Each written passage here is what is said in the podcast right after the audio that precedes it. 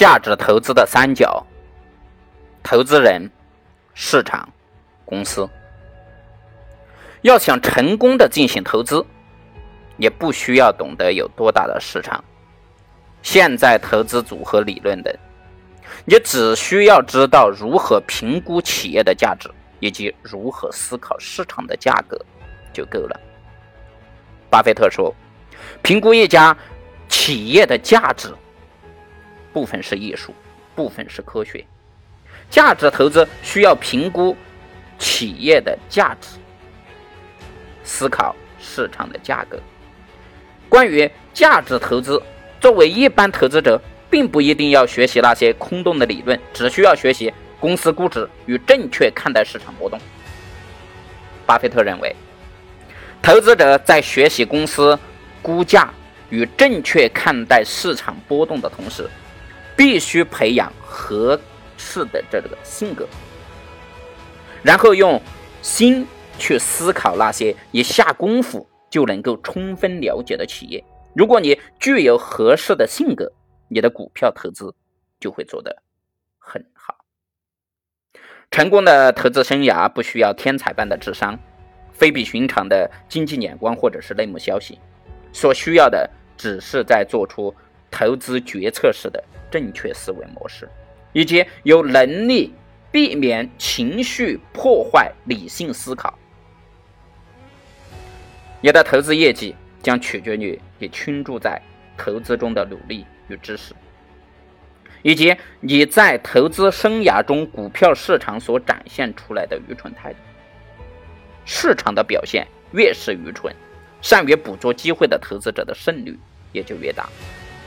所以，综合巴菲特关于价值投资理论，我们将其总结归纳为价值投资的金三角。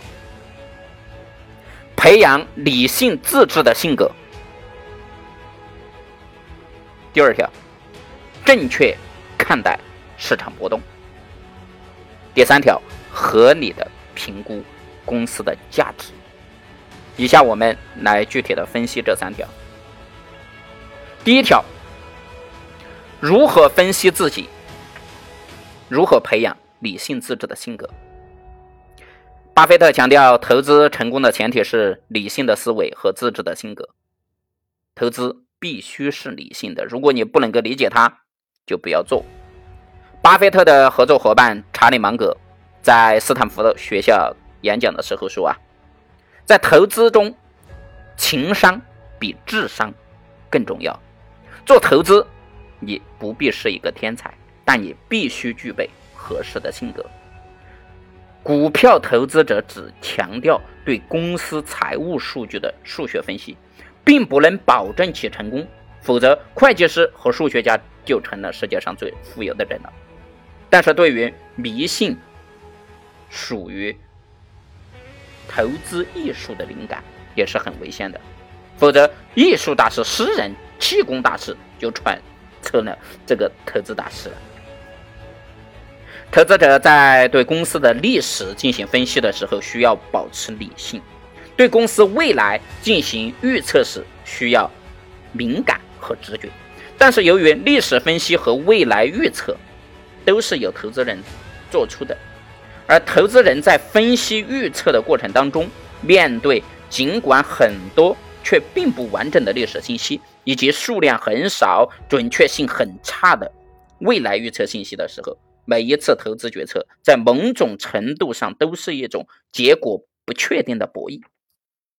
投资人的长期业绩取决于一系列的博弈，所以说，投资人必须像职业棋手那样具有良好的性格，从而提高决策的稳定性。否则，就像赌徒那样狂赌，一次重大的失误就足以致命。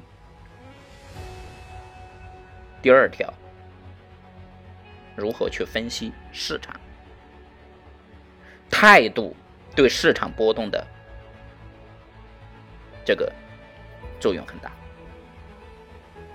是因为股票市场的影响力实在是太巨大了。投资者要保持理性的决策是一件非常非常困难的事情。正如巴菲特说：“一个投资者必须既具备良好的公司分析能力。”同时又必须把自己的思想和行为在市场中肆虐的极其感染的情绪隔离开来，才有可能取得成功。在我们自己的市场情绪保持隔离的努力当中的时候，我们发现将格雷厄姆的市场先生的故事牢记心中是非常有用的。在市场波动的巨大心理阴影下，保持理性是对市场波动有正确的态度和看法的前提。投资大师们用其一生的投资经验为我们提出了正确看待市场波动的成功经验。格雷厄姆和巴菲特的忠告是：市场先生是仆人而非向导。巴菲特与林奇的警告。股市永远无法准确预测。巴菲特与林奇投资成功的基本原则是，要逆向投资，而不是跟随市场的大趋势。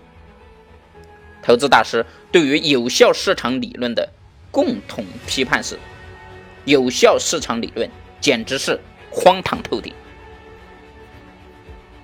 第三条，如何评估公司的价值？投资者首先要对公司的价值进行评估，确定自己准备买入的企业的股票的价值是多少。然而，跟股票的市场价格相比较，投资者发现符合其选股标准的目标企业之后，不管股价高低，随意买入其股票，并不能保证其他获利。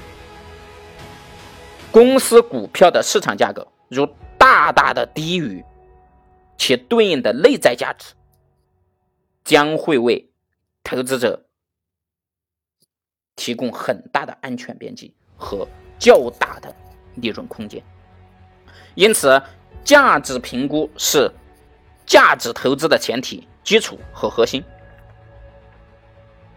巴菲特在伯克希尔公司一九九二年的年报当中说：“内在价值是一个非常重要的概念，它为评估投资和企业的。”相对吸引力提供了唯一的逻辑手段，因此股票的价格啊，以及价值啊，是公司整体价值的一部分。所以说，对于股东来说，不考虑股票交易的股票其内在的价值评估与公司价值评估其实是完全相同的。那么，价值投资人在进行价值分析的时候，对于上市公司和自己完全拥有私有企业的价值评估方法是完全一样。